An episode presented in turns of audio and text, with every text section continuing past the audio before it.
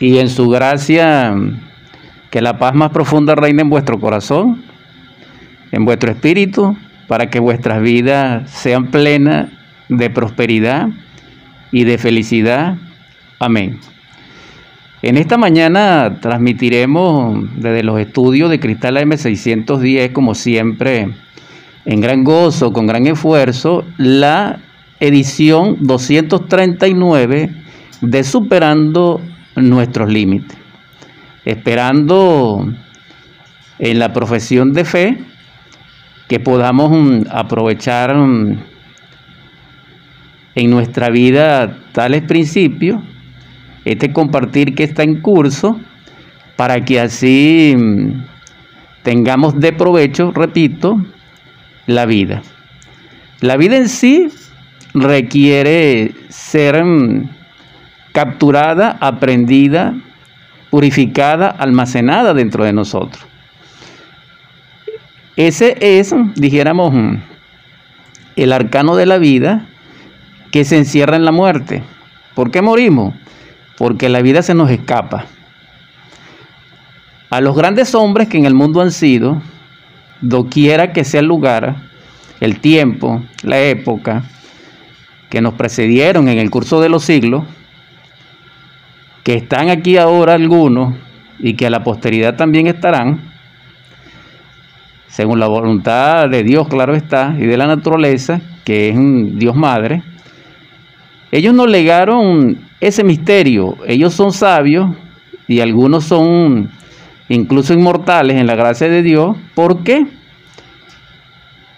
Ellos no desperdiciaron su vida. Es decir, le sacaron provecho, como dice Salomón, en el sentido que cristalizaron el alma y almacenaron la vida. Pero nosotros nada sabemos ni nada somos, ni siquiera de un instante que pase, porque estamos ausentes de nuestra propia casa, de nuestro propio cuerpo físico, e ignoramos que ignoramos. Este es un principio de psicología muy profunda, claro, de psicología crística, de psicología gnóstica no de la psicología catedrática o escolástica o sistemática, no. Entonces, ¿cuál es la exhortación una vez más? En forma contumaz, que la vida fluye desde la fuente solar, logoica, cristalina perfecta, inmanente de Dios en su fuente, hacia nosotros desde lo alto, y que a través de la naturaleza y de su reino, y de las impresiones de la convivencia múltiple en su expresión, llega a nosotros. Pero nosotros no la cristalizamos porque no tenemos esa capacidad. ¿Por qué no la tenemos? Porque somos una máquina humana, programable, porque somos una personalidad, dijéramos, que no ha encarnado su real ser interior profundo y carece de alma, no la posee. Porque si no el Cristo no fuera dicho, en paciencia poseeréis vuestras almas. Entonces, partiendo del principio crístico, del Evangelio resplandeciente, entonces no tenemos la capacidad de cristalizar el alma, pero en paciencia sí. Entonces la paciencia es una ciencia. La paciencia no es tener esperanza, no ni tener, dijéramos, humildad en resistir al tiempo. No, eso no es paciencia. En la connotación crística, la paciencia es entonces la ciencia pura, es decir, paciencia sería el estado interior del ser nuestro que trascendiendo cualquier escollo, cualquier arbitrariedad del mundo, cualquier ofensa, cualquier mecanicidad, cualquier automatismo, en su corazón de virtud, por gracia y por verdad y por trabajo de sí mismo, psicológicamente hablando, logra superarlo, entonces cristaliza la vida. Es decir, en un evento de odio se esconde el amor. ¿Por qué? Porque el amor, el, el amor es en sí perfecto. Pero el odio es la imperfección del amor. Es decir, es el amor desvirtuado por una voluntad perversa de cualquier nivel repito, de cualquier nivel y esa perversión lo hace carente del amor verdadero porque fue subvertido. Y en ese caso es el odio. Estamos dando una octava mayor de entendimiento y de exposición, gracias a Dios, a ese recorrido de nuestro ser en la vida. Porque si un hombre es sus obras y las obras determinan a un hombre, en este caso estoy hablando de hombre por respeto, pero me estoy refiriendo es a las personas comunes y corrientes, es decir, a nosotros los homúnculos racionales que habitamos este planeta afligido en estos momentos, porque lo llevamos esa aflicción, a eso es que me estoy refiriendo. Entonces nosotros, que aún no somos hombres verdaderos, pero en este caso los estoy llamando así, pero hago la aclaratoria, repito una vez más, se nos da la oportunidad de convertirnos en hombres verdaderos. Para eso es que es la vida, ese es el propósito de la vida. ¿Quién es el hombre verdadero? Aquella persona, aquel hombre mecánico, aquel hombre vulgar de la tierra, aquel homúnculo racional que cristalizó dentro de sí la vida que fluye desde lo alto. Esa vida que fluye desde lo alto es el pan supersustancial. Es aquel afán del día. Es el rayo luminoso en su octava lateral que dimana del sol, que es el que dinamiza la vida, para que llegue a nosotros a través de la naturaleza y de las impresiones. Por eso es que nosotros nos alimentamos y nos nutrimos como ser a través del alimento, que es líquido, que es sólido o que es ambas cosas, incluyendo minerales, medicinas, etcétera, té de todo tipo, etcétera. Pero también nos alimentamos y nutrimos con el aire que respiramos, que por cierto está muy contaminado, igual que las aguas, igual que todo. Por eso es que no somos hombres, porque los hombres verdaderos no contaminan el agua ni el aire que respiran y que beben, las aguas. Porque se necesita mucha insensatez para hacer eso. Es decir, lo hacemos porque estamos inconscientes de la vida y un hombre es consciente de su vida en ese sentido. Ahí está la diferencia. Y también nos nutrimos y alimentamos con las impresiones. Es más, el alimento mayor de nuestra máquina orgánica en forma integral son las impresiones, es decir, la vida que fluye en la interrelación con nuestro semejante, con la naturaleza, con la divinidad y con nosotros mismos. Es decir, que es una impresión, un atardecer. Que es una impresión, una ofensa. Nos llegaron a la casa y nos insultaron. Esa es una impresión. ¿Qué es una impresión? Una palabra llena de amor. ¿Qué es una impresión? Una caricia pura. Porque también hay caricias llenas de lujuria, llenas de voluptuosidad, tentadoras, etc. ¿Qué son impresiones negativas? La droga, la promoción a la droga, la promoción al alcohol, la promoción a la lujuria. ¿A través de qué? A través de novelas, de películas, de cómic, a través de pornografía, etcétera. Entonces, si uno, no, si uno sabe elegir los alimentos como una dieta y sabe de alguna manera elegir el agua que va a tomar o por lo menos el esfuerzo porque la hierve, porque la cuela, porque le pide a Dios que la purifique, etcétera, depende del nivel de ser de cada quien y social, también debiéramos hacer lo mismo selectivamente con las impresiones. Porque fíjense ustedes, ¿de qué se alimenta un delincuente? De literatura delincuencial y violenta. ¿De qué se alimenta un psicópata? De psicopatía, de odio, de locura, de resentimiento, de pesadilla. Pero ¿de qué se alimentaba Beethoven? ¿De qué se alimentaría los maestros grandes clásicos de la música y del arte y de la pintura? si vemos las impresiones de esos siglos, eran distintas, tanto desde el punto de vista natural como desde el punto de vista psicológico individual y tanto desde el punto de vista de la psicología social. Entonces, ¿por qué el mundo está como está?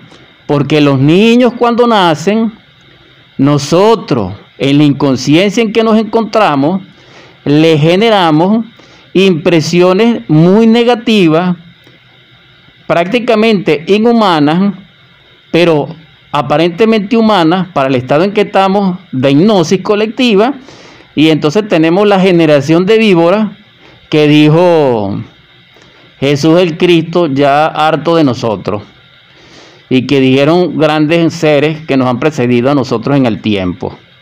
Entonces, ¿qué es lo que quiero destacar? Que nosotros no sabemos vivir. Y no sabemos vivir porque en primer lugar, aparte de tener la conciencia dormida, no somos humanos, sino que parecemos. Ahora, ¿en qué consiste que nos volvamos humanos? Que nos volvamos hombres verdaderos que comprendamos lo que es la palabra paciencia. En este caso, este es el mensaje. Cuando el Cristo dice en paciencia, poseeréis vuestras almas, Él nos está indicando allí, es una de las interpretaciones, porque tiene varias, de que tenemos la posibilidad en el ser, es decir, en Dios dentro de nosotros, de perfeccionarnos, de purificarnos, de encarnarlo a Él, porque Él es el que nos puede perfeccionar dentro de nosotros, porque Él es perfecto, como ya lo dijimos en los pasados programas. Por eso estamos dando una octava superior de entendimiento a través de la exposición, gracias a Dios. Entonces, ¿qué queremos decir con todo esto? Que la mecanicidad en sí es como nosotros la percibimos, porque el mundo es mecánico hasta cierto punto, pero dentro de esa mecanicidad fluye internamente como energía, como impresión, una energía muy especial que se conoce como hidrógeno. Claro, no es el hidrógeno químico de los universitarios, de los científicos materialistas, de la ciencia escolástica, no. Estoy hablando de ciencia pura. Estoy hablando de la ciencia de un Moisés que abrió el mar. Estoy hablando de una ciencia del Cristo que resucitó un muerto. Estoy hablando de la ciencia de Buda, de la ciencia de estos grandes seres.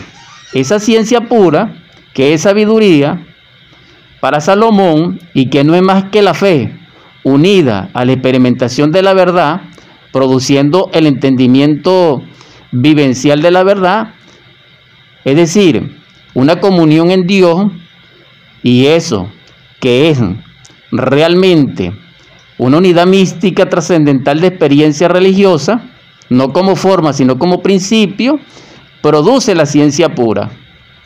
Tiene por fundamento la fe y tiene por fundamento la ciencia, es decir, el descubrimiento de las leyes de Dios en la naturaleza y en lo vivencial. Entonces, basado en eso, es que nosotros podemos comprender que tenemos la posibilidad de cristalizar el alma. Es decir, interpretar a nuestro alcance como posibilidad la primicia de que el Cristo dijo, en paciencia poseeré vuestras almas. Entonces, concentrándonos en la paciencia y nuevamente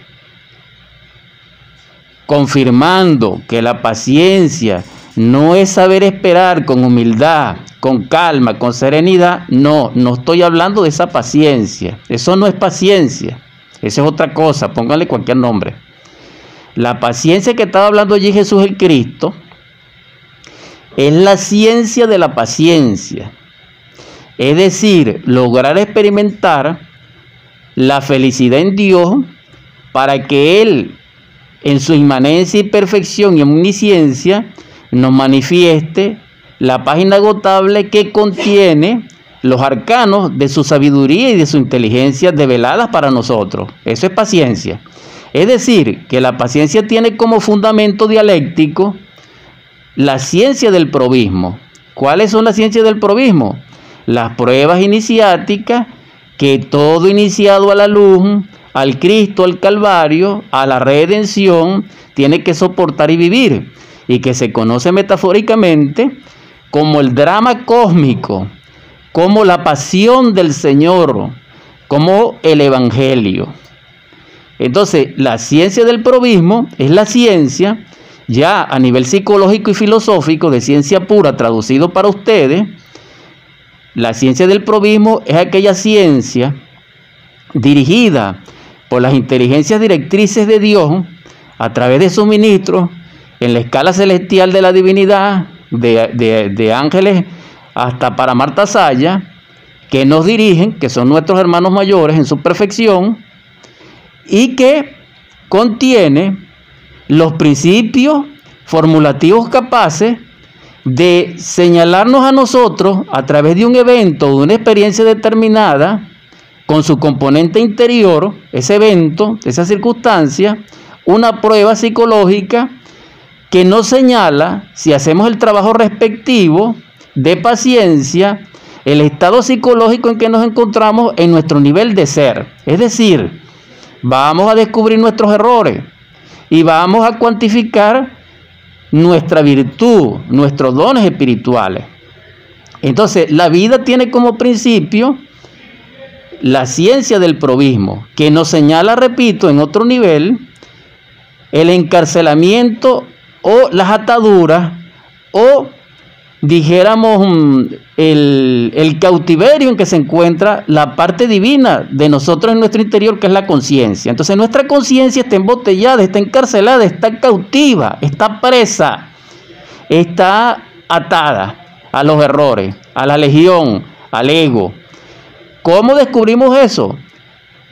Estudiando la psicología crística para poder nosotros crear dentro de nosotros mismos ese aparato psicológico cósmico divinal, crístico, que nos permita transformar esa impresión, es decir, transformar ese encarcelamiento en libertad, es decir, romper con las ataduras, abrir esa cárcel y lograr el despertar de la conciencia. Vamos a recordar um, en estos instantes que me viene a la memoria aquel pasaje bíblico del Nuevo Testamento donde Pablo es liberado a través, liberado de una cárcel o de una celda, donde esperaba, a través, donde, donde lo tenían sometido, a través de un terremoto. Sin embargo, Pablo, según recuerdo, hermanos, hermanas, porque estoy hablando de memoria, sin embargo, ¿qué fue lo que dijo Pablo? Para salvar la vida de los guardias, de los vigilantes, etcétera, que permaneciesen unidos y en calma y esperaron que pasara el terremoto y, y se mantuvieron en la cárcel, pero sin la celda. ¿Por qué? Porque la celda fue derribada y la autoridad, dijéramos, de los vigilantes fue derribada por las fuerzas naturales. Claro, detrás de eso está un ángel está un Deva y está una potencia titánica de la Tierra para poder generar, dijéramos, el movimiento sísmico. Porque detrás de todo movimiento sísmico hay una energía. Y esa energía tiene que ser dirigida con sabiduría e inteligencia divina, porque si no, imagínense ustedes. Dentro de ese entendimiento, lo que quiero resaltar metafóricamente es que Pablo estaba metido en la cárcel injustamente, de que el Cristo fue a juicio injustamente para nosotros, pero para el proceso, dijéramos, de la paciencia, que es la iniciación, no es que era justo, sino que era necesario, porque la tentación es necesaria para purificar la virtud y para destruir el defecto. Fíjense, utilicé la palabra destruir, no utilicé la palabra transformar ni mejorar. No. El yo, el ego, el anticristo dentro de nosotros, el inicuo dentro de nosotros, el falso profeta dentro de nosotros, debe ser destruido, aniquilado, muerto, desintegrado. Con el poder del Cristo a través de la Divina Madre o Dios Madre. Ese es el proceso. Psicológicamente hablando, a la luz de la ciencia pura o a la luz de la metáfora. Entonces, si el Cristo fue procesado como un vulgar delincuente, porque recuerden ustedes que para los romanos y para la tierra antigua, socialmente hablando, era, dijéramos, una humillación terrible ante el mundo, una crucifixión. Entonces el Cristo convirtió la cruz y la crucifixión en lo más noble, sublime, extraordinario, portentoso del simbolismo de la libertad. Entonces todo este proceso del drama cósmico en sus estaciones respectivas señalan la prueba, la ciencia de la prueba o la ciencia del probismo que tienen como fundamento la paciencia. Entonces, ¿quién es paciente? Paciente no es aquel que está esperando que lo operen ni que tiene un dolor para que lo vean, no. Paciente es también realmente, en una connotación superlativa, aquel ser que se está transformando, que se está iluminando, que está siendo transformado por su Cristo íntimo y que en la vida social está pasando por pruebas. Ese es un paciente. Paciente no es aquel que espera un taxi cuatro horas, cinco horas sin protestar. No, ese no es paciente. Entonces debemos reflexionar sobre este aspecto sobre esta primicia que estamos exponiendo, porque estamos demostrando que solamente en la paciencia podemos nosotros cristalizar el alma. Y al cristalizar el alma, entonces no, no la perdemos en la muerte segunda. Ahora, fíjense ustedes, esto es más profundo. Si también, si también recordamos un, pasaje bíblico de memoria, palabras más, palabras menos, Resulta ser que el Cristo fue tentado por su Lucifer interior, que llaman los antiguos mexicanos Solotl, y que los egipcios llamaban Set. Y es interesante, porque él es tentado en el desierto. Esto fue después del encuentro con Juan el Bautista, si recuerdo. Y es tentado tres veces. Esas tres pruebas son las que estoy hablando. Es decir, existen, cada día y cada minuto existen pruebas, pero todas las pruebas se unifican en tres. Y esas tres se unifican en una. ¿Cuáles son esas pruebas? Las que señala el Evangelio. Estas pruebas las pone directamente el entrenador psicológico. Entonces, cuando el Cristo es tentado, está pasando por una prueba. Entonces, la base de las pruebas es la tentación, pero Pablo dice que la tentación tiene como fundamento no la voluntad de Dios, sino la concupiscencia dentro de nosotros. Y esto es algo interesante, porque entonces nos preguntaríamos, Jesús el Cristo tendría concupiscencia, porque si Él nace en un pesebre simbólico, donde hay un burro, etcétera, entonces significa que psicológicamente hablando a nivel metafórico, él no estaba perfecto todavía, sino que se estaba perfeccionando, como lo dijimos en, la edición pasada de Superando nuestros límites. Entonces, este proceso iniciático es maravilloso porque la perfección no es algo que se, que se logra en un instante, ni 100% en un instante, no, sino que se va autorrealizando según las leyes progresivas y escaladas del ser a través del Espíritu Santo del amor del Cristo cósmico e íntimo y a través de la voluntad del Padre. Esto no es así como nosotros pensamos. Entonces hay personas que de un día para otro son santos y son grandes líderes y son esto y aquello. Pero eso no puede ser posible. Porque si el mismo Cristo, Yeshua en Pandirá, según Mateo, nace pequeño como un humano y va creciendo, para desarrollarse como hombre y para después de desarrollado como hombre se desarrolle como Cristo, entonces como un fulano o un sultano va a encarnar Cristo inmediatamente o va a reencarnar Moisés inmediatamente, etcétera. No. Entonces, este proceso no es tan fácil. Lo cierto del caso es que cuando el Lucifer interior llega a tentar a Jesús el Cristo, en esos niveles le hace tres propuestas tentadoras, atractivas. Y el Cristo las superó las tres. ¿Por qué? Porque el Cristo no se identificó primeramente con la palabra tentadora. Segundo, es decir, no le dio oído. No le dio, dijéramos, vida en su interior. Entonces, eso se llama transformar una impresión. Cuando Él le dice, no solamente de pan vivirá el hombre, sino de toda palabra de Dios, Él hizo una transformación de una impresión. ¿Por qué? Porque en la energía vocal o verbal de Lucifer iba una carga atómica energética de hidrógeno que iban a penetrar en el interior del Cristo a través del oído y iba a producir efectos nefastos.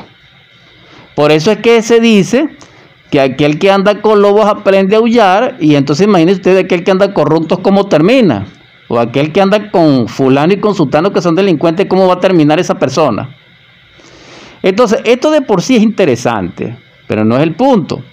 El punto es que existe la posibilidad, hermano, hermana, audiencia que me escucha, que pueden lograr realmente transformarse, que pueden lograr en esa transformación despertar la conciencia crística para que el Cristo nazca dentro de ustedes en forma real, vivencial, a través de su infinitud de partes que integrada forman el Cristo, pero para ello necesitan la aprobación, para ello necesitan, dijéramos, la ciencia del probismo, que nos va a determinar desde el punto de vista psicológico, dónde están nuestros errores, nuestras debilidades, nuestra vulnerabilidad y nuestras locuras, insensateces, etc.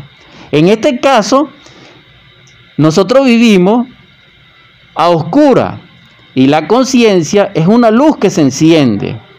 Eso debemos comprenderlo para poder entender la ciencia del probismo. Repito, el probismo nos señala a nosotros, a través de las pruebas iniciáticas del sendero crístico, en nuestra propia vida,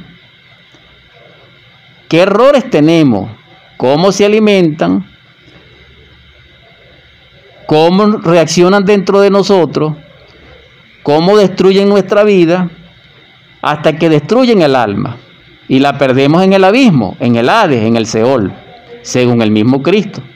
Entonces, ¿qué necesitamos? Revertir este proceso a través de la enseñanza crística salvadora, de la redención, dándole la oportunidad a nuestro Cristo interno que nos salve, pero para ello tenemos que comenzar por el principio, que es despertar la conciencia crística, que es, ella, que es el mismo ser dentro de nosotros. Entonces, ¿qué, ¿qué podemos comprender allí en el proceso? Que la vida para ese iniciado es la misma iniciación. Entonces la iniciación ni se compra ni se vende, porque también hay maestros por ahí que fue que compraron un título, no importa de dónde sea, pero yo no estoy hablando aquí de maestros de escuelas, no, estoy hablando de maestros de las divinidades, de eso que existen en la antigüedad y que a veces aquí en el mundo sale uno que otro y no sé de dónde salen, pues ¿por qué? Porque detrás de todo eso hay una compra, pertenecen a una institución que les vendió el título, no. Este título de maestro lo da es el gran iniciador de, la hermandad blanca o de la luz del sistema solar de oro, que se conoce como Sanat Kumara, que es uno de los cuatro tronos, y a través de la jerarquía, que es Melchizedek, rey del mundo, rey de Salén, rey de paz, sin genealogía, que él fue el gran iniciador de Jesús el Cristo como sacerdote solar, como gran hierofante, como sacerdote inmortal. Entonces vemos que esto no es eh, soplayas de botella, no. Necesitamos comprender eso. Profundizaremos en un nivel mayor aún, Dios mediante, este compartir sobre la paciencia. Siendo la paciencia la ciencia de la iluminación que permite la comprensión de nuestros estados mentales y de ser equivocados para que rectifiquemos y valoricemos nuestra vida, revaloricemos nuestra vida y transvaloricemos nuestra vida a su real significación, entonces en ese estadía trabajaremos sobre nosotros mismos y seremos no solamente evangélicos, seremos no solamente gnósticos, budistas, islamistas, no solamente sufí, sino que pudiéramos hacer lo que seamos, pero nos une el Cristo, nos une el Salvador, nos une el Cristo solar, el Cristo en sustancia, que es el amor. Entonces ya allí llegamos al acceso a la luz. Quien quiera penetrar los mundos de la luz, es decir, de la divinidad, necesita la iluminación. Y la iluminación fue predicada fue por el Buda Siddhartha Sakyamuni, que se conoce realmente y su nombre verdadero es Amitabha. Entonces allí hay una coincidencia entre las enseñanzas crísticas de Yeshua en Pandirá y de Siddhartha Gautama Sakyamuni, el Buda Amitabha. Es decir, la luz, el amor, la compasión, la caridad. Entonces, ¿en qué consisten las pruebas? iniciática, o el camino solar, o el camino de la redención, o el sendero de la gran obra, o del Regnus Dei. Simplemente en que despertamos en el amor, pero para ello tenemos que estudiar los estados mentales de desamor, de crueldad, etc. Y esto es algo maravilloso porque esto no necesita estudio, hermanos, hermanas. Esto no necesita ni siquiera de tiempo.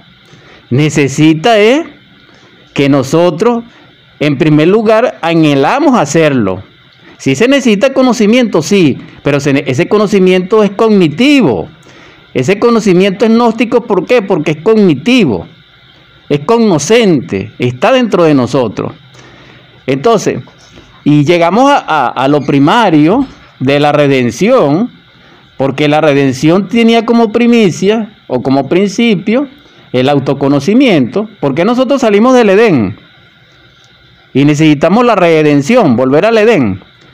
Salimos porque desobedecimos, porque hubo fornicación y porque hubo rebeldía.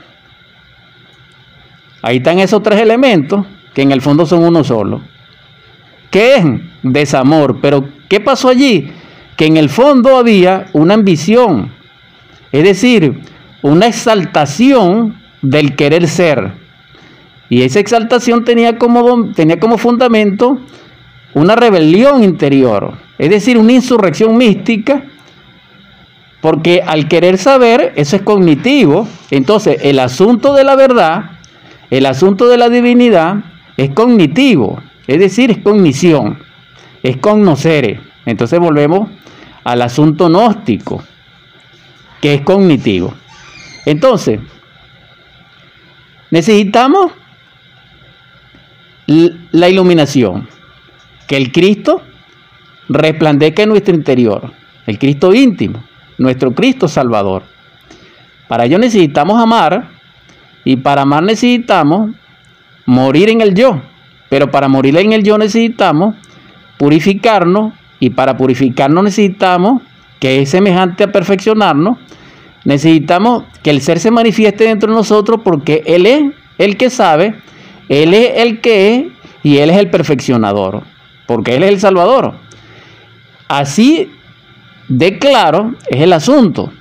Cuando nosotros le demos posibilidad al ser dentro de nosotros a través de la conciencia, que es lo primero, que es lo genuino en comienzo, lo lograremos, pero no en el ego, no en la mente, no en el intelecto, no. Esto es extraordinario. Entonces ya veremos la vida distinta. Ya no la veremos con un sentido equivocado personal, no, sino que la veremos como lo que es. ¿Qué es la vida entonces? La vida es la única disponibilidad que Dios tiene en su voluntad manifiesta para perfeccionarnos y salvarnos como su creación. Es decir, salimos de Dios como una luz y regresamos como un hombre luz. Regresamos como un Cristo viviente, como un Moisés viviente, como un Salomón viviente antes de la caída. Porque si vamos a, la verdad, los apóstoles también se cayeron. Y algunos no se han levantado. Porque estamos en la edad de hierro. Estamos en el Caliyuga y un tercio de los elogines se cayó. Eso no lo digo yo. Eso lo dice Juan de Patmos en el Apocalipsis, en el libro de la Revelación. Entonces no estoy inventando el asunto, solamente lo describo y lo señalo con el propósito de orientación colectiva para ilustrar en un octavo mayor este compartir sobre la paciencia. En síntesis, hermanos, hermanas, en paciencia poseeremos nuestras almas.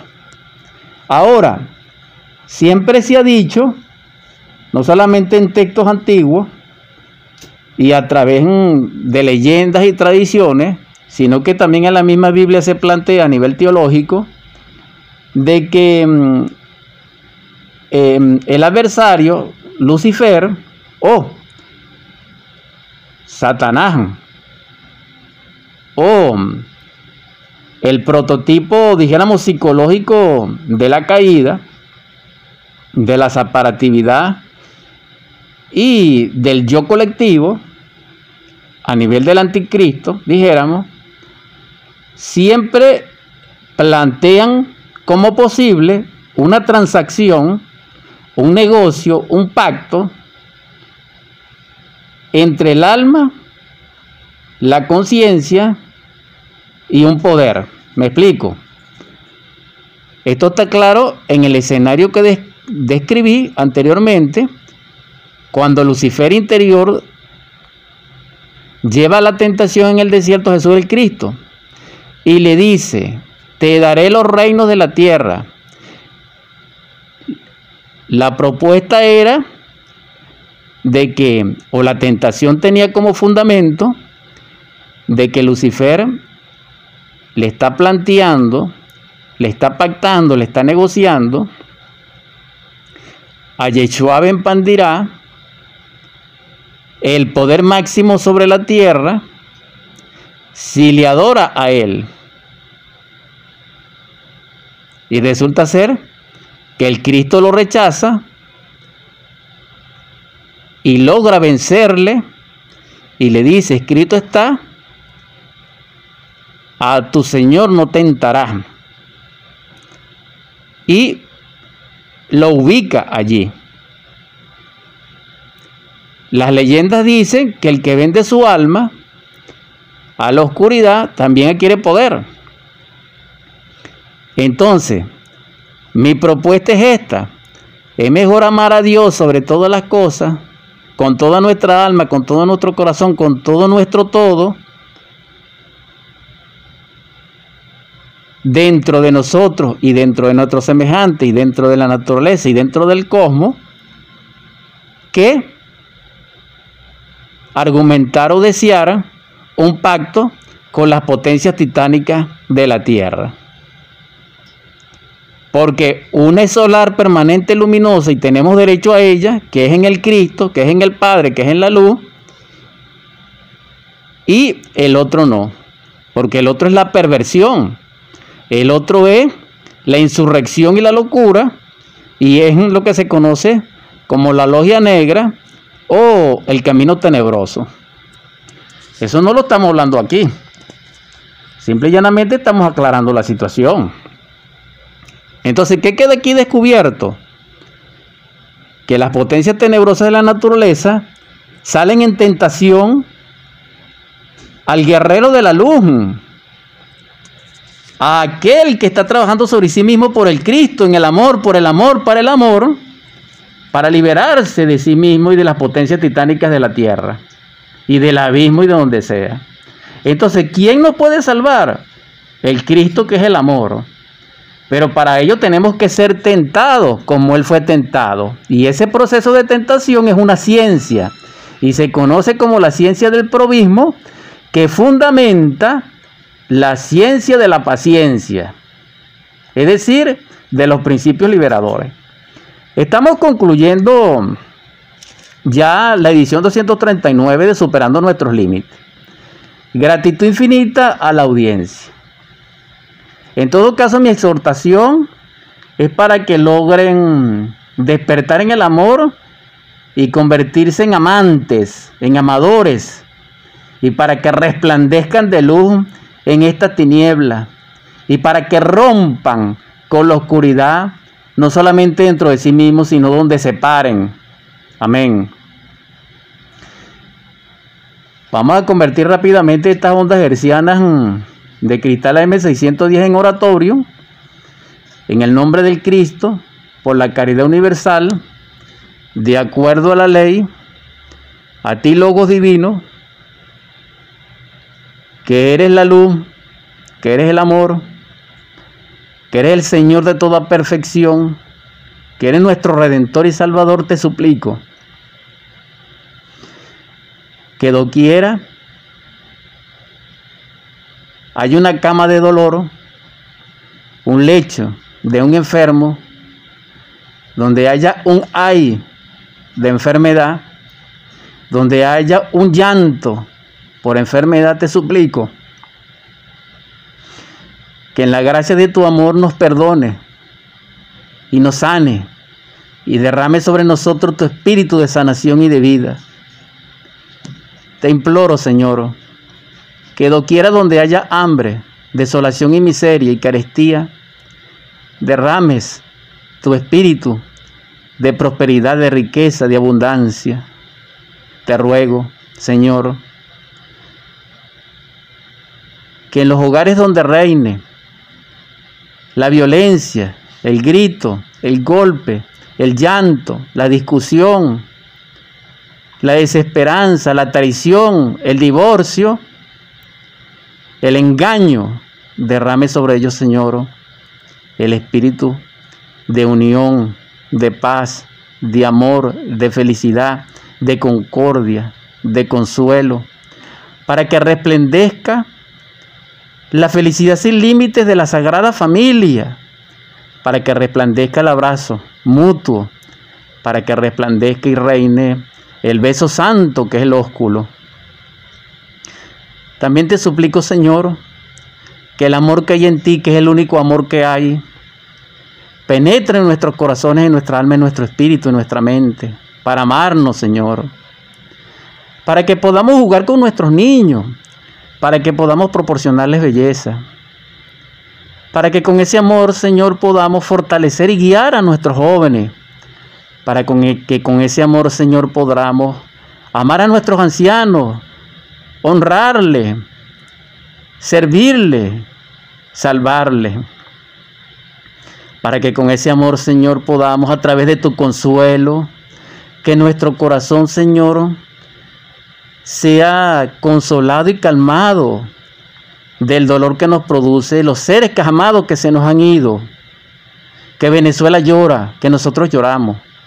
Y que para ello te pedimos, Señor, en tu misericordia que derrame sobre ellos prosperidad, libertad y protección de acuerdo a la ley. Amén. Señor, realiza el milagro de hacernos humanos, pero también te suplico para aquellos que puedan en el traje de bodes del alma creártelo para ti en el tálamo nupcial, fortalécelos, ilumínelos para que así sea. Por último te pido, Señor, para la humanidad doliente que es la gran huérfana, que sus príncipes derrame sobre ellos en su corazón y en su espíritu sabiduría y amor. Amén, amén, amén.